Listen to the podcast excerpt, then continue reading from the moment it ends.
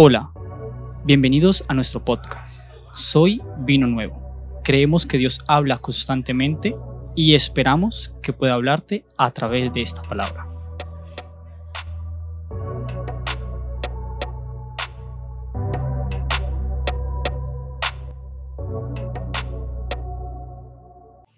Amén. ¿Cómo están, iglesia? Bendecidos por ahí, por aquí, por este lado. ¿También bendecidos o...? Sí te creo, sí te creo. De gloria en gloria y de victoria en victoria. Este, e-, esa canción me, me, llama mucho la atención porque hay algo que Eliseo hace con, esta, con este niño y es que Eliseo se pone cara a cara con, con el niño, de, el hijo de la tsunamita. No entiendo el día de hoy qué es lo que significa, pero yo quiero creer que Dios establece una intimidad tan grande con nosotros que Él nos quiere ver cara a cara. Y cara a cara significa literalmente esto. Entonces, eh, quiero, quiero abrir con esto al decirte que Dios busca esa intimidad contigo, pero eh, antes de todo quiero, quiero presentarme. Eh, a lo mejor ya me conocen o a lo mejor ya me han visto por ahí, ni siquiera saben mi nombre. Eh, yo me llamo Jesse, igual que el pastor. Eh, por un tiempo decían, ¿por qué me puso así? ¿Por qué me puso Jesse igual que él? pero al día de hoy digo, es una gran bendición, gracias a, a, quien sea que se le haya ocurrido ponerme Jesse, o a lo mejor estaban apuros en el registro civil y no sabían ni qué onda y vámonos con ese nombre. Eh, soy Yese, ya llevo, eh, ya voy para casi cuatro años que decidí buscar a, Dios y verme a cara a cara con Él. Eh, soy estudiante todavía, casi voy para los 20. voy para los 25 y aún sigo estudiando. Voy a cumplir 26 dentro de unas semanas gracias a Dios 26. Al día de hoy puedo decir, al menos en México, podemos decir gracias Dios porque puedo tener 26 porque he tenido amigos que ya no llegaron ni al 23 ni al 20. Entonces es una bendición vivir hasta esta edad que si me siento viejo, tal vez, tal vez puede ser. A veces entre chusco y entre la realidad decimos, ay, no, si ya me duelen las rodillas, o a veces ya no, ya sé cuando va a haber frío, entonces ya es un signo de que estamos, este, siendo más sabios, para no decir viejos. Eh, me dedico a la construcción y pues bueno, eh, antes estaba de tiempo completo en la iglesia, ahora ya no estoy de tiempo completo, aunque sí estoy de tiempo completo porque yo nada más subo unos, ¿qué? 60 pasos y ya llegué a mi casa. Entonces nunca llego tarde a la iglesia, es lo bueno de vivir al lado de la iglesia. Eh, entre otras cosas, reciban unos saludos demasiado, demasiado fraternales, diría Pablo, de parte de los pastores. Ellos ahorita están comiendo tortas de pierna a su salud y están comiendo eh, champurrados. Entonces, recibanlos afectuosamente esos abrazos. Ellos están en un congreso de la red y pues están aprendiendo al igual que nosotros. Amén. Eh, tomando esto en cuenta, que ya llevo cuatro, casi voy para cinco años en agosto, se cumplen cinco años de haber, eh, yo lo veo como un logro, digo, oh Dios, más que la licenciatura y cualquier otra cosa, digo, gracias Dios porque un año más puedo estar contigo. Eh, hay algo importante que como cristianos no tomamos en cuenta y es que eh, buscar a Cristo y dejar una posición de alguien que no creía en Cristo y alguien que quiere creer y alguien de que empieza a creer y alguien que está creyendo en Cristo conlleva algo tan importante, hermanos, y que en la Biblia está inmersa. Y es el cambio de nuestra identidad. ¿Alguien aquí puede decirme cómo es que te identifican en tu trabajo? ¿El, el aleluya? A mí me identifican en mi trabajo como a veces duro o a veces buena onda, ¿no? A veces más buena onda que duro. No me gusta ser regañadientos ni nada por el estilo. Eh, alguien que, voy a repetir la pregunta, alguien que sea valiente y me diga, a mí me conocen mi trabajo por esto. A menos que seas tu propio jefe, pues nadie, nadie quiere decirme cómo. Joan, el colombiano, el parcero. Usted vio que, el, el musculoso, el más, el más fuerte de todos los meseros. El loco, ok, em, espero que por Cristo. Parte de, de buscar a Cristo indica e implica muchas cosas. Una de ellas es dejar hábitos.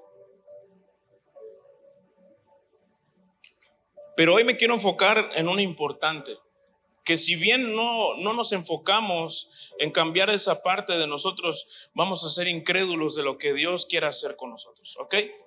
¿Quién cree aquí que Dios busca restaurar todas las áreas de nuestras vidas?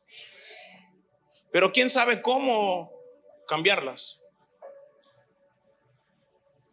¿No saben cómo? Ok, pues el día de hoy eh, yo creo que Dios habla al corazón directamente y, a través de una semana un poco brusca, eh, quería, quería compartir algo totalmente diferente acerca de mantener nuestra mirada fija en Jesús, pero el pastor me dijo, quiero que compartas algo que sea para la iglesia realmente. Y dije, wow, creo que es importante darnos cuenta que Dios busca darnos no una nueva identidad, hermanos, sino darnos la identidad que siempre tuvimos que haber tenido. Amén. ¿Estás conmigo? ¿Por qué no le dices al que está a tu lado, muéstrame tu identidad? Que se escuche un poquito más fuerte, que yo lo escucho.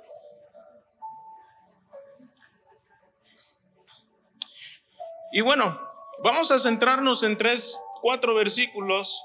Eh, el último es algo que surge a través de un, de un, de un análisis y meditar con Dios, pero quiero, quiero contarte esto y que tú me digas si estás de acuerdo. Cuando yo comencé a creer en Cristo, empecé a darme cuenta que Dios empezó a manejar y a cambiar áreas de mi vida una por una, no de golpe. ¿Te pasó, te pasó a ti también o Dios transformó tu vida de, de golpe? A mí me pasó que de una por una, ¿a quién le pasó lo mismo? ¿Nadie? Uno, dos, tres. Bueno, esos son de los míos, me caen muy bien. Los otros también, Dios los bendiga. Eh, Dios empieza a cambiar estas partes de mi vida, el área económica, el área espiritual, el área eh, mental, que es la más importante, eh, y también la espiritual, por, supuesto, el área sexual, el área conductual, muchas áreas muchísimas áreas, pero a través de, estar buscando en la palabra me di cuenta que hay una en específico que Dios busca cambiar de raíz. Y que si esa, si esa área eh, que es el tronco de todas las demás no es cambiada, muy difícil podemos creer que Jesús está haciendo algo en nosotros. Muy difícil podemos creer que Dios está haciendo nosotros. Por eso es que a veces decimos que no notamos un cambio y que los demás sí lo notan. Porque no creemos, porque todo empieza desde la mente, todo empieza desde el corazón. Y es que hay algo importante que la psicología dice, que la identidad es algo necesario. Y Dios busca darte la identidad que tenías, pero si tú no crees en eso, ¿qué va a pasar? Dios te va a decir, mira, es que esta es la nueva identidad que, te quiero dar. Pero tú estás enfocado en decir, no, yo mm, siento que no, todavía, yo creo que me está ayudando en lo económico, ¿no? Porque me dio un trabajo que me impide ir a la iglesia. Yo creo que Dios me está ayudando. Y Dios te está diciendo, no, yo quiero darte una nueva identidad el día de hoy y el día de mañana y estoy esperando a que tú la recibas. Pero tú estás creyendo que el área económica que te impide ir a la iglesia los domingos, martes, miércoles o, los días que necesites ir es una bendición. Y realmente no. Son procesos que Dios utiliza para pesar nuestro corazón. Pero en el momento de cuando recibimos nuestra identidad, Dios no busca pesar nuestro corazón. Dios busca agradar el corazón porque hemos conectado lo espiritual con lo mental. Y Dios dice, es que yo siempre diseñé esto para ti. ¿Ok? Entonces, eh, hay algo que el mundo establece con la identidad y es que el mundo dice que la identidad es tan necesaria porque eso es lo que requerimos para que nos identifique. ¿Alguien de aquí este, tiene su INE en mano? ¿Me la podría mostrar? No, que no, vaya al INE, saque una cita y diga, quiero ser ciudadano, quiero votar por este, ¿por quién van a votar? ¿Por Sheinbaum? ¿O cómo se apellida? No voten por Morena, hermanos. INE, otro INE. Ya nadie tiene INE, hermanos. Ya los vendieron. Nuestra identidad nos hace darnos una posición. ¿Ok? ¿Quién de aquí ha, ha estudiado, llegó a la preparatoria?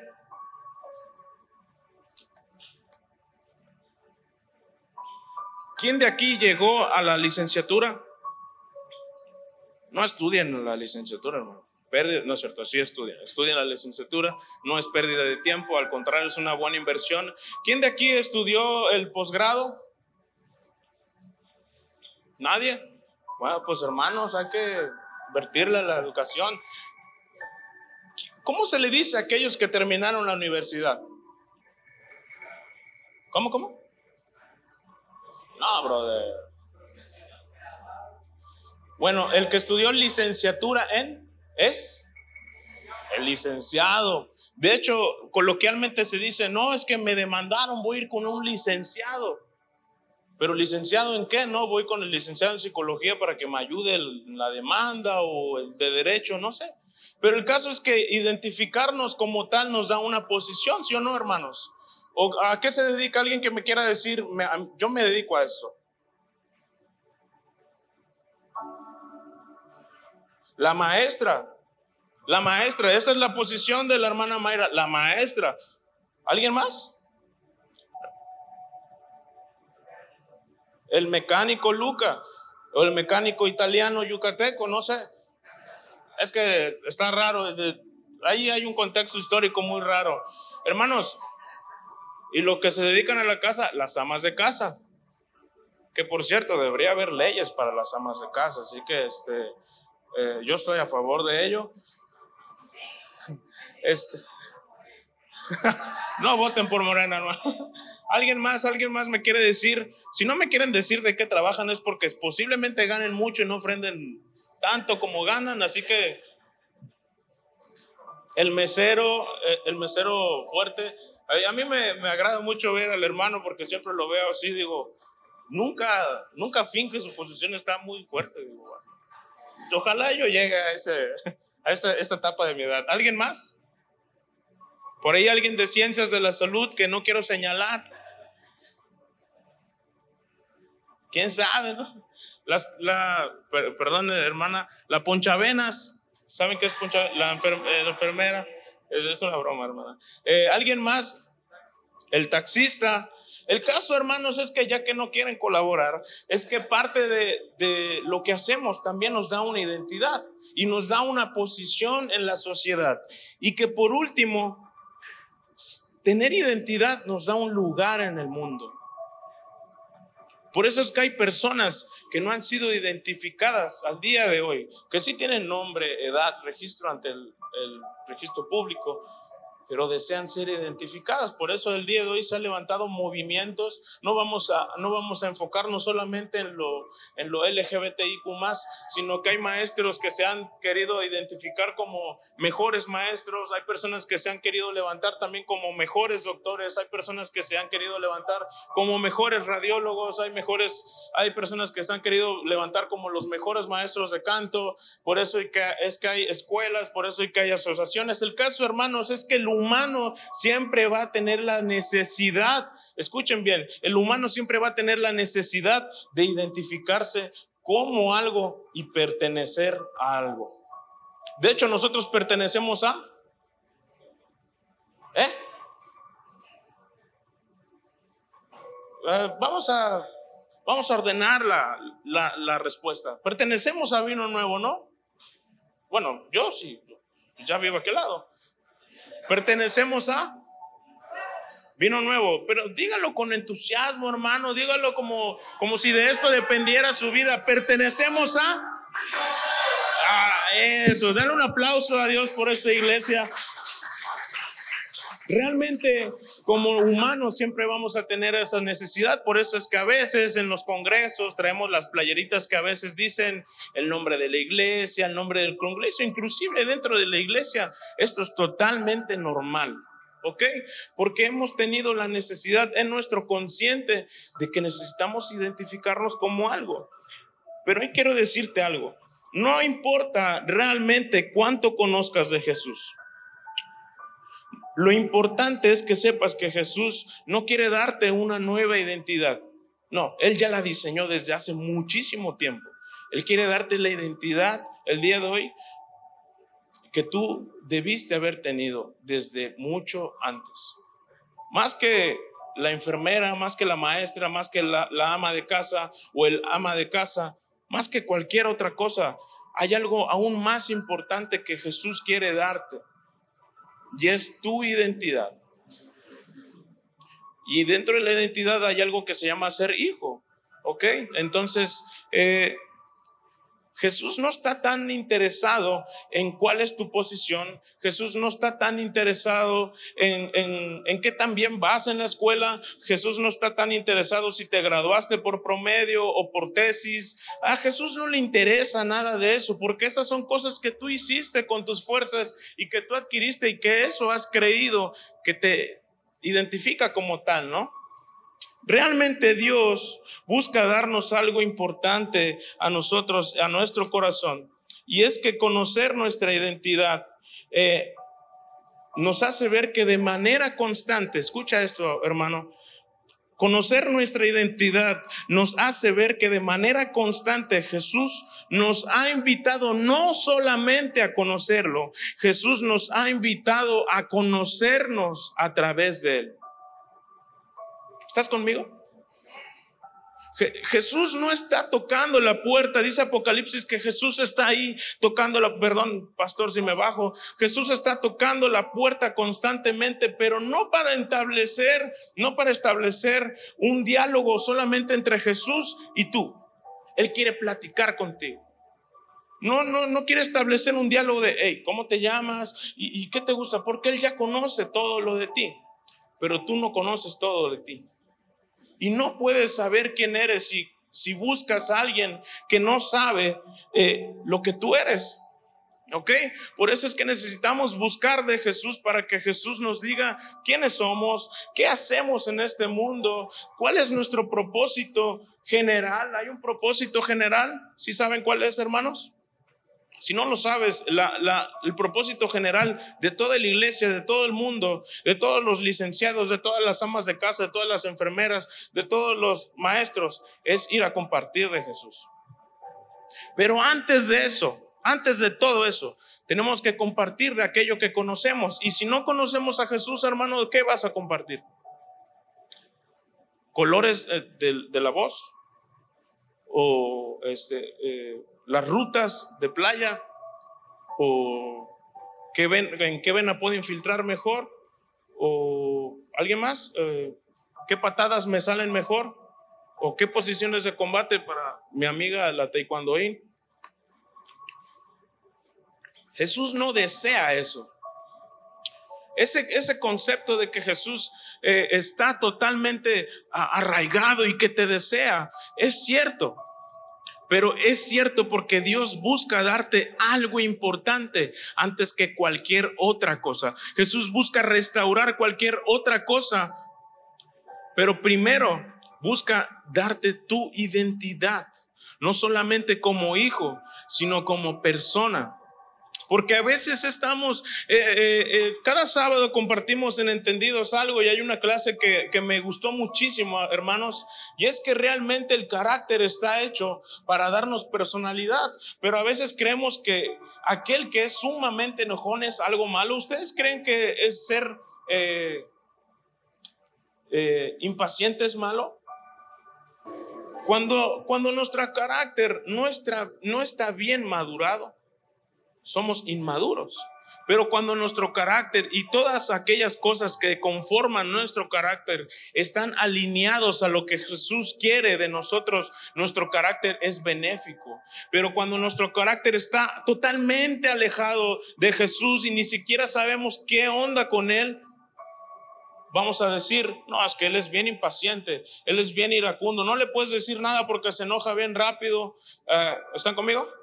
¿A quién le cayó eso? Pasa, pasa, hermanos, ¿eh? y es totalmente normal y es totalmente cierto. Y, aquel que diga, no, yo ya no, pues ya va a venir Jesús, entonces no te preocupes, hermano. Jesús no solamente nos ha invitado a conocerlo a Él, sino nos ha invitado a conocernos a través de Él. ¿Por qué? Porque Él conoce nuestro corazón, Él conoce nuestros deseos y Él conoce algo tan importante que si no alineamos esas situaciones, nuestros deseos pueden construirse o derribarse. Él conoce nuestras fortalezas y nuestras debilidades. Totalmente. ¿Estás conmigo? ¿Y crees, crees esto? ¿Crees que Jesús conoce realmente tus fortalezas? ¿Crees que Él conoce tus debilidades? Entonces fortalecete en Él y entrégale tus debilidades. Así de simple y sencillo. Conocer nuestra identidad nos hace recordar que no somos perfectos. ¿Quién de aquí es perfecto? ¿Quién de aquí desea ser perfecto? Yo deseo con todo el corazón. Pero bueno, esa, esa, parte de la perfección va a ocurrir en algún momento futuro, pero al saber que no somos perfectos hay algo más importante. ¿Por qué no le dices al que está al lado de ti, dice, ¿qué, qué es lo importante? Dile, dile como si tuvieras la duda. Realmente conocer que no somos perfectos nos enseña a que podemos serlo, hermanos. Hemos olvidado esa parte que nuestra identidad imperfecta que ha sido hecha a través de lo que hacemos, de lo que somos, de lo que escuchamos y de lo que hablamos, tenemos una, una oportunidad correcta para ser perfeccionados en nuestra identidad una vez que Jesús nos las da es algo bueno. ¿Cuántas personas no han perdido la identidad a través de hacer muchas cosas y se han olvidado de ellos mismos? Pero Jesús te dice el día de hoy, no es importante que hagas tanto. Yo quiero conocer tu corazón porque a través de conocernos te voy a decir qué es lo importante de tu corazón y qué es lo aún más importante. Eh, parte de, saber que no somos perfectos, en Colosenses, ah, si puedes acompañarme, eh, perdóname, es segunda de Pedro 1 del 3 al 7. Si lo pueden poner en pantalla, eh, la Biblia habla de esta vieja y nueva naturaleza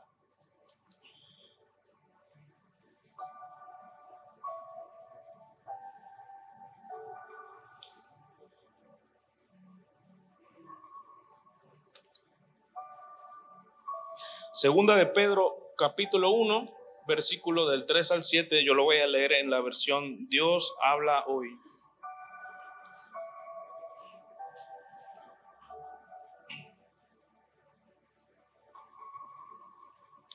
Si estás listo, puedes decir amén. Amén, hermano. El versículo 3 dice, Dios por su poder nos ha concedido todo todo, absolutamente todo lo que necesitamos para la vida y para la devoción.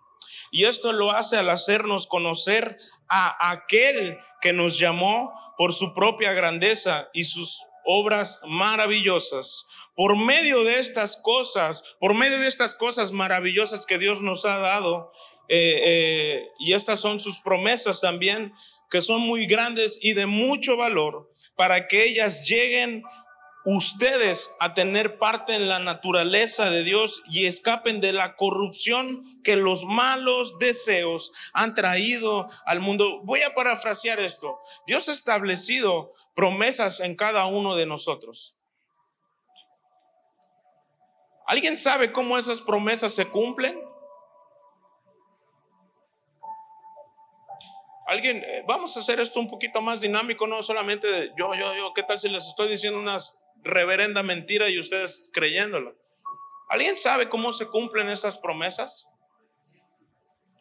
Obedeciendo,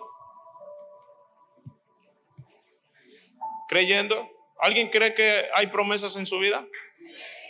Yo también creo que hay promesas en sus vidas y en la, mía también. Conociendo a Jesús, por ahí va. ¿Alguien más? Con, fe, sí con propósito, hermanos. ¿Cuál es el propósito de que Dios cumpla las promesas? Yo sé que Dios va a cumplir promesas en todo, pero ¿alguien sabe cuál es el, propósito de que estas promesas se cumplan en nuestras vidas? ¿Le has preguntado a Dios, Dios, tú quieres darme este, no sé, ¿Quieres que sea madre de muchas naciones? Diría en la Biblia, ¿no? ¿O quieres que sea profeta? ¿Pero para qué? ¿Cuál es el propósito de él?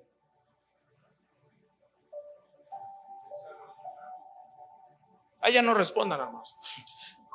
Solamente quedémonos en estas preguntas. ¿Cuál es el propósito realmente de que estas promesas hayan sido establecidas junto con algo importante como lo es nuestra identidad? Porque sin propósito, hermanos, no podemos tener identidad, pero sin la identidad no podemos conocer cuál es nuestro propósito. Así de simple y sencillo. Por eso es importante saber que a pesar de que, ¿cuántos eh, hijos hay aquí? Todos somos hijos realmente. Eh, los hijos que vengan con sus papás. Déjame decirte algo, eh, voy, a, sonar muy viejo, déjame decirte algo joven. Los propósitos que tú tienes no son los mismos a los de tus padres. Y los propósitos de los padres no son los mismos a los de tus hijos. Por eso es necesario que los padres formen una identidad de acuerdo a lo que Dios dice, no de acuerdo a lo que a mí me, mejor me parece. Solamente encontraremos nuestra identidad cuando conocemos verdaderamente a Jesús. De ahí en fuera vamos a hacer de nuestro niño, eh, ¿alguien ha tenido legos? Legos, el Lego le puedes poner el brazo del, del, de Star Wars, le puedes poner el brazo del bombero, le puedes poner el, pie del constructor, le puedes poner el otro pie del, del, atleta. Y vamos a hacer de un niño una, un cóctel de frutas. No vamos a saber qué es lo que hay ahí, pero ya lo estoy medio formando. Y realmente, hermanos, eso es algo incorrecto. Es bueno que el niño sepa muchas habilidades, que sepa cualquier otra cosa, pero es aún mejor que el niño conozca su propósito. Y déjame decirte algo, papá, que el propósito que Dios quiere para tus hijos es transmitido a través de ti. Porque un niño no puede, no tiene tanta facilidad para acercarse a Jesús porque es demasiado distraído. Un niño no puede tener su identidad porque hay cosas alrededor que los hacen identificarse mejor. Entonces, como padres tenemos, eh, bueno, yo con Chester voy bien, este, tengo un pug de, dos años, va, va muy bien, es, es un excelente hijo, eh, duerme conmigo, a veces no, a veces se enoja, este, eh, voy bien en mi crianza, pero papá,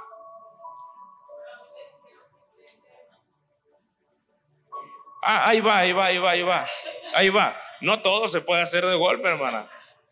Eh, ya es papá Chester, eh, pero bueno, el punto de la identidad es que, y que, como papás tenemos esa, esa necesidad y esa obligación de hacer que nuestros hijos se identifiquen más que como Jesús, que como nosotros mismos. Porque hay algo que va a pasar. Queremos enseñarle a los hijos lo mismo que nosotros aprendimos, pero a veces va a pasar algo. No sé, eh, papá, o al menos a mí sí me pasó como hijo, que a veces lo que me enseñaba no era lo que quería. No me gustaba tanto. Porque posiblemente en una desesperación, ojo, mi contexto es súper difícil, hermano. Era un rebelde de primera, de segunda y de tercera. Entonces, la desesperación de los pastores, órale, pues ahí aprende lo que tú tengas que aprender. Pero con tus hijos no va a ser así, ¿tú lo crees? ya aprendieron de mí, entonces no pasa nada. Eh, la Biblia nos habla de esto mismo, hermanos, y esto, nuestra identidad en la Biblia se llama vieja naturaleza y nueva naturaleza. Entonces, estas promesas que Dios establece eh, son dadas a través de nuestro propósito. Porque hay promesas para toda la iglesia, pero hay promesas para ti en específico, que al día de hoy no sé si estás trabajando por ellas, pero deberías trabajar. En el versículo 5 dice, por esto deben esforzarse en añadir a su fe la buena conducta, a la buena conducta el entendimiento, al entendimiento el dominio propio, al dominio propio la paciencia, a la paciencia la devoción a la devoción el afecto fraternal. ¿Y el afecto fraternal? El amor. Si ustedes, hermanos, poseen estas cosas, no solamente es tenerlas y guardarlas, porque puedo tener aquí 50 mil pesos, pero si los traigo aquí toda mi vida, se van a echar a perder. Si ustedes poseen estas cosas y las desarrollan, Hay algo tan, tan inquietante en esto. Ni su vida será inútil, ni habrán conocido en vano a nuestro Señor Jesucristo. De todo, todo lo que está diciendo Pablo, es, es, como un balde de agua fría a nuestro corazón darnos cuenta que Dios busca hacer algo tan impactante en nosotros y que cada uno de nosotros tenemos la oportunidad de impactar vidas, de conseguir promesas, de actuar sobre dones, de ministrar el corazón de nosotros. Pero si sabemos y ya sabemos que tenemos estas cosas en nuestro corazón y no las desarrollamos, hermanos, nuestra vida es completamente inútil. De todas las palabras groseras que hay para mí, inútil es como la que más, la que más pega. Porque puedo hacer cualquier otra cosa, pero inútil. Inútilmente hago las cosas, pero hago cosas, ¿no? ¿Estás conmigo? Esta parte de, de, tener el desarrollo de las cosas que hemos recibido habla de algo que está ahí en esos versículos y nos habla de tener responsabilidad sobre aquello que te es delegado. Ahora, ¿qué es lo que Dios te ha delegado a ti? ¿Sabes qué es lo que Dios te ha delegado a ti? Si puedes alzar tu mano. ¿Sabes qué es lo que tienes que hacer para Dios al día de hoy? Unos cuantos. Los que no, no se preocupen, hermanos. Conozcan a Jesús, sigan conociendo a Jesús y en algún momento de nuestro tiempo conociendo a Jesús, vamos a conocer cuál es nuestro propósito y cuál es el propósito en específico de Dios para nuestra vida. Para decir, ya sé qué es lo que tengo que hacer. Recuerden, hay un propósito general, pero hay uno específico. Así que nadie puede decir, no, yo no sé qué hacer. Sí sabes qué hacer, nada más que no quieres. Jesús nos da identidad, nos invita a que conozcamos cómo somos realmente y a conocer cuál es nuestro propósito verdadero, pero aceptar y vivir lo que Jesús dice y quiere de nosotros es también una responsabilidad, porque con Jesús todo tiene un propósito realmente. Di conmigo, con Jesús todo tiene un propósito. Eso significa que Dios no está perdiendo el tiempo contigo. Significa que Dios quiere algo contigo. Aparte de acercarte a ti, Dios no quiere perder el tiempo contigo. Por eso es que en la Biblia dice algo importante, que Él está constantemente tocando la puerta. Él no quiere perder ningún tiempo. Una vez que entra a tu vida, Él ya no quiere perder tiempo. De mientras está como en stand-by siendo insistente, insistente, insistente con el fin de que abras tu corazón para tener identidad, propósito, con el fin de que conozcas cuáles son esas promesas que tu propósito eh, eh, específico te ha dado.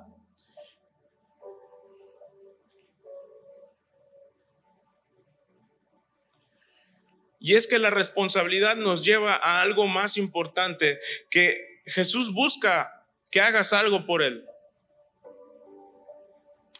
Hemos creído que Jesús y, Dios están sentados en el tercer cielo eh, eh, y son tan, tan, tan, tan poderosos que nosotros somos tan, tan, tan insignificantes, pero realmente Dios sí se despojó de él mismo con el fin de entablar, de entablar una relación y de entablar cuál es el modelo de vida idóneo para que nosotros vivamos conforme a eso. Yo creo que Dios en todo su amor y en toda su ternura estableció a que hagamos algo por Él, con el fin de que tengamos propósito en nuestra vida. Pero saber eso implica saber que tenemos un poder, pero dice alguien muy sabio que todo poder tiene una... Si saben quién lo dijo, me caes bien, si no, ve más Marvel, ve más Marvel, te lo pido.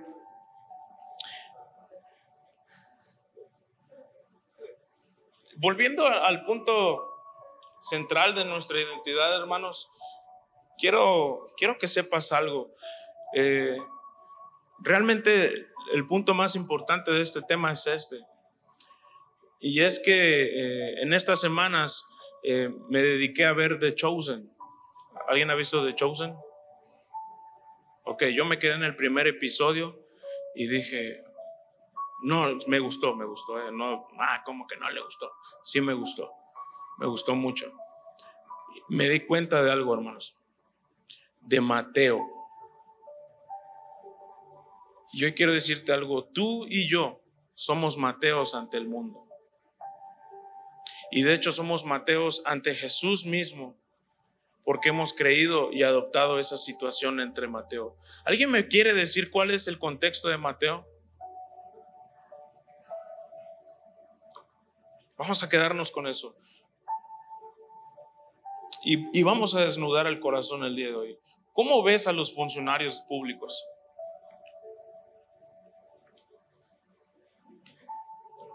¿Cómo, ¿Cómo ves cuando estás barriendo la banqueta de tu casa que justamente ese día decidiste barrer la banqueta de tu casa y se acerca alguien de, ya sabe, llámese el outfit de ellos, es fajaditos con el cinturón negro, unos zapatos de vestir bien bonitos y una camisa bien planchadita. Aquí tiene un emblema del gobierno. Se acercan y tú estás barriendo cerca, se toman una foto y dices, ¿qué onda? Y la suben a Facebook, estamos apoyando la sociedad para no sé qué. Pasa eso, ¿no? Déjame decirte algo, el mal concepto que tienen los funcionarios en el 2023 es el mismo que tenía cuando Mateo desempeñaba una función en el gobierno. Mateo era judío, pero pasaba algo importante con Roma. Roma estaba creciendo, creciendo exponencialmente y al crecer exponencialmente significa que tenía dinero, tenía de todo y tenía ejército. Y, hay, un, hay un texto que yo leía y decía que legiones de romanos, de soldados romanos, llegaban así a, a tal pueblo y decía, ¿sabes qué? Me vas a pagar impuesto. Y pues los judíos estaban, pero no tenían ni en qué caerse muertos, hermanos. Ni modo que decir que no. Mateo adquirió una posición que para muchos en algún momento fue algo que traicionó su identidad. Pero Mateo lo vio como una oportunidad de vida mejor. Y a veces hemos tomado oportunidades de vida que para otras personas son lo malo. Pero solamente tú y yo sabemos las intenciones de por qué lo hicimos. Y Mateo, eh, cuando vi esta, esta parte de The Chosen, me da tristeza y me da tanta risa al ver que alguien saca sus dos sandalias, sus tres sandalias y que tiene que contratar a alguien. Tiene que contratar a alguien para que lo lleve en una carreta y que la gente no lo vea. Porque si lo ve, posiblemente lo iban a criticar, posiblemente lo iban a golpear, posiblemente lo iban a insultar y decirle, eres un traidor de primera, ¿cómo es que te vas con los romanos a trabajar? Y nosotros como judíos estamos padeciendo aquí. Y me da risa que Mateo va caminando y, uff, pisa estiércol. Y agarra las chanclas y las tira y se pone otras más mejores, se pone unas flexi. Y le dice el de la carreta, oye, ese precio de las sandalias es el salario, es lo que yo gano en un mes. Me imagino a un Mateo tan rico, pero tan necesitado de un corazón. Porque su corazón era lo que ganaba. Y a través de asumir una posición que, que, su, que su necesidad lo conllevó a tener, se perdió perdió su identidad. Y muchas veces hemos estado así, que por necesidad perdimos nuestra identidad. Nos acercamos a cosas que resultaron atractivas a nosotros, pero no nos dimos cuenta que en el proceso de acercarnos a esas cosas que por algún momento resultaron muy buenas, perdimos todo, hermanos. Perdimos algo tan importante que es nuestro corazón. De hecho, es lo primero que se pierde. Porque Jesús busca habitar nuestro corazón y las cosas del mundo hacen que perdamos nuestro corazón. Que perdamos el entendimiento, que perdamos la razón y solamente estemos enfocados en hacer aquello que nos satisfajo en algún momento.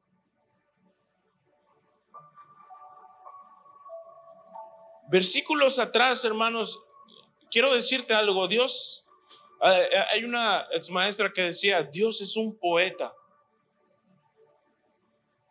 Déjame decirte por qué. Y quiero que esto lo relaciones con tu vida.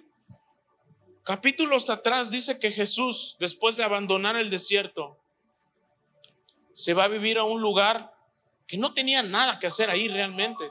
Se pudo haber ido a su ciudad natal, ahí tenía comodidad, ahí tenía todo. Porque en versiones diferentes se, dice que Jesús va a vivir a la casa de un amigo. Y dicen que el muerto y el arrimado.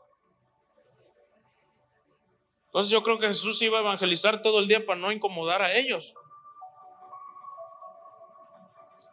Dice que Jesús cuando abandona el desierto, no decide irse nunca más a su ciudad natal. Decide irse a Cafarnaúm. ¿Sabes en dónde vivía Mateo?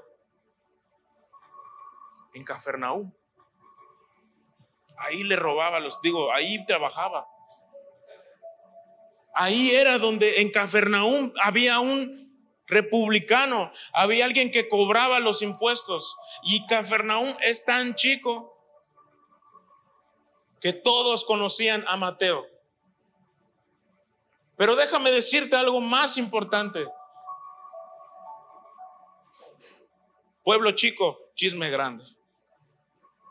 Así como empezaron a conocer a Mateo en cuestión de días, empezaron a conocer a Jesús muchas personas del pueblo de Cafarnaum. Y yo, yo me imagino a que Jesús, entre tanto querer hacer para los demás, y entre, tanto acercarse a las personas que en ese momento necesitaban tanto conocer su corazón. Y entre tantas personas que habían perdido su identidad. A lo lejos estaba un republicano viendo cómo Jesús acercaba a las prostitutas, viendo cómo Jesús acercaba a aquellos que no eran de buena apariencia, aquellos enfermos, aquellos tullidos. Y Mateo, yo, yo, yo me imagino un Mateo cobrando y llorando a la misma vez porque Mateo era odiado por la sociedad, era tan rechazado que tenía que pagarle a alguien para que lo llevara a su sitio de trabajo porque si no iba a ser apedreado, le iban a tirar de todo. Y me imagino el corazón de Mateo con una gran necesidad de conocerse a sí mismo, diciendo, si tú aceptas a ellos, seguramente me puedes aceptar a mí. Déjame decirte algo. Jesús ha hecho eso contigo. Has visto cómo otras personas han sido aceptadas y abrazadas por Jesús. Pero se te ha olvidado decir eso mismo. Que si tú aceptaste a esa persona, seguramente me puedes aceptar a mí.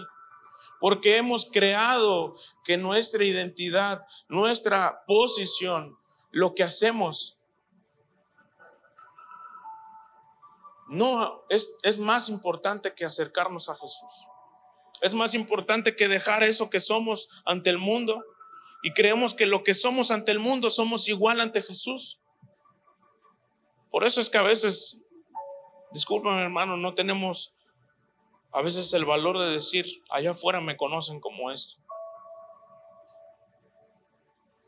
Porque creemos que Jesús tiene ciertos requisitos para acercarnos a Él. Y no es así con Jesús. No es así. Yo te invito a que tu corazón hable constantemente eso. Que veas a tu alrededor esta iglesia y que con orgullo decimos somos vino nuevo. Pero por necesidad también decimos somos vino nuevo. Que nuestro corazón está el deseo de cambiar algo. Así que no veas la iglesia como un lugar perfecto. Velo como personas, como muchos Mateos, que están buscando atender su corazón. Cuando pasa el tiempo entre Jesús y Mateo, hay algo que, que, me llama mucho la atención y es que la Biblia es, es muy literal a veces. Y dice, dice Jesús que iba, eh, bueno, no dice Jesús, dice Mateo, que iba caminando Jesús. Yo me imagino a Jesús rodeado de personas y que les dicen, ¿sabes qué? Espérame un momento. tengo que ir a ver a alguien. Y ve a Mateo y le dice, ven y sígueme. Pero por algún momento tuve un concepto erróneo de Jesús. Y es que Jesús en ese momento y todo el tiempo en el que vivió tenía una autoridad tan grande que los enfermos sanaban, los demonios se los echaba fuera, todo, todo, todo, todo. Pero Jesús empezó a despojar su autoridad espiritual y empezó a tomar su autoridad sentimental y emocional para hacer algo importante que a veces hemos olvidado y es conectar con las personas. Yo a veces creía que Jesús se acercaba, bueno, antes creía que Jesús se acercaba, hey, tú sígueme, vente, vámonos. Y de forma autoritaria iba el, Pedro, sí, sí, te sigo, ¿no? Porque no sé algo, no, no, no. Jesús se acercó a las personas antes de decirles, ven y sígueme. Porque justamente cada uno de sus, de sus discípulos tenían el corazón robado por aquello que les causaba, por aquellos que suplía su necesidad. Y me imagino a un Jesús conociendo a Mateo, que tal vez Jesús no declaraba impuestos, porque no, no tenía nada realmente. Pero se acercaba a Mateo y decirle, ¿cómo estás? Bien, aquí ya me insultaron diez veces. Hoy es el día récord. Me insultaron diez, normalmente me insultan cinco o ya me hicieron mala cara. Va. Recuerda que te amo, Mateo. Y Jesús se iba a hacer lo que tenía que hacer por todo Carfernaum, porque había muchos necesitados. Y yo me imagino a Jesús estableciendo un contacto tan íntimo, porque Mateo se preguntaba, ¿cómo es que esta persona que no tiene mucho tiempo viviendo aquí, tiene tanto deseo en acercarse conmigo. Wow. Yo lo pienso y digo, realmente es tan difícil conectar con las personas, pero Jesús tenía algo que nos llama a ser y nos llama a tener. Y es tener intimidad con las personas, conectar con las personas. Por eso es que se le hizo tan fácil a Mateo decir, voy, te sigo, pero déjame antes hacer una fiesta para dejar todo lo que he hecho. Hay algo que con Mateo y Jesús pasaba, hermanos, y es que en primera Mateo había olvidado su identidad. De hecho, no la conocía. Él solamente sabía que era un cobrador de impuestos y aranceles. Pero para decir el sí, te quiero seguir, debo reconocer cómo estoy ahora. Mateo no le dijo, pero mira Jesús mi puesto. Si me ven contigo, si de por sí te critican, te van a criticar aún más por cómo, quién es el que te está siguiendo. Jesús desarrolló una intimidad tan profunda con él que con el simple hecho de verle a los ojos y decirle, ven y sígueme, fue más que suficiente.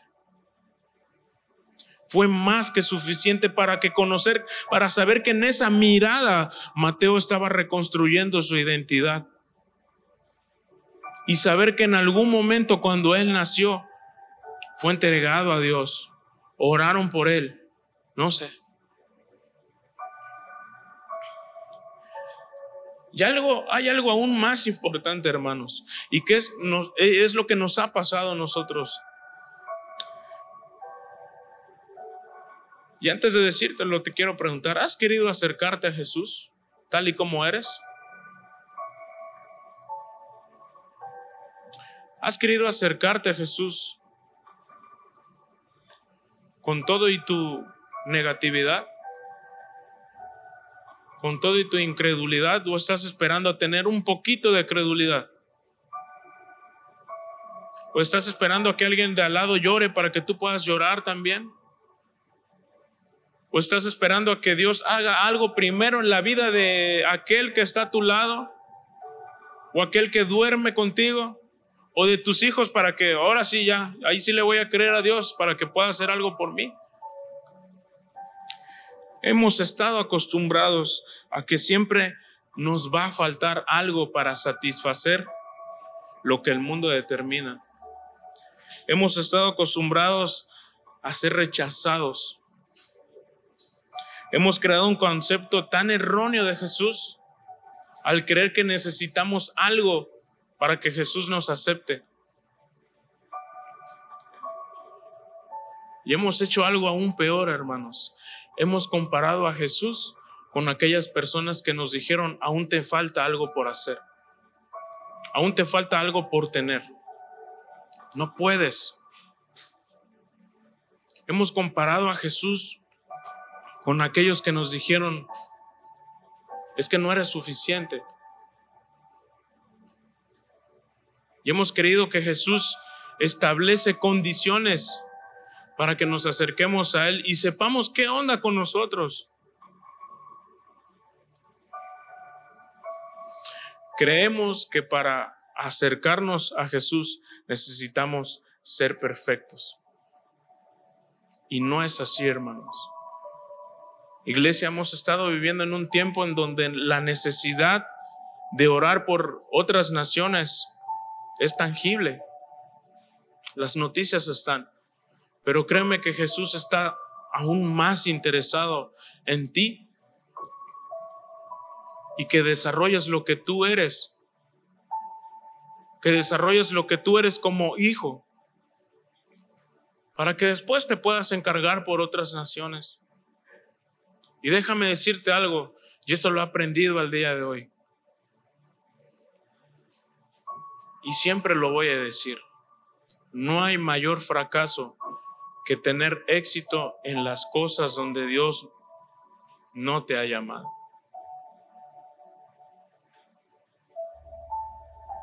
No hay mayor fracaso que tener éxito en las cosas donde Dios no te ha llamado. Y creemos que estamos ahí porque ahí Dios nos puso. Ahí te pusiste tú.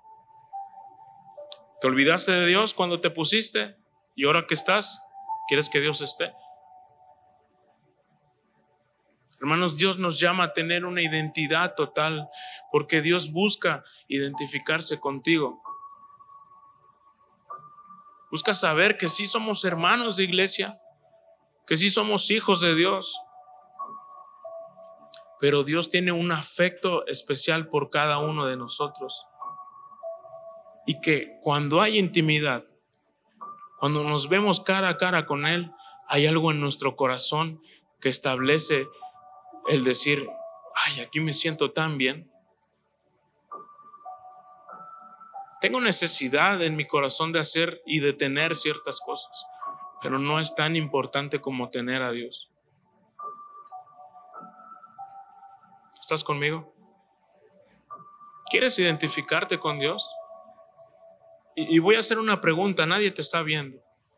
¿Sientes que te has identificado con Jesús?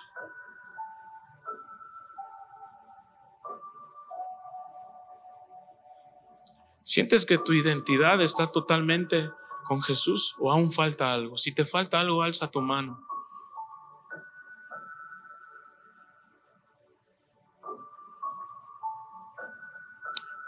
La última pregunta es, hermano, ¿crees que hay un problema en el corazón que te impide acercarte a Jesús? Piensa en lo que te impide acercarte a Jesús. ¿Qué es lo que te impide acercarte a Jesús? No necesitas una oración tan larga. Dile, Jesús, tengo que quitar esto de mi corazón para que estés tú. Es un gusto que nos hayas acompañado.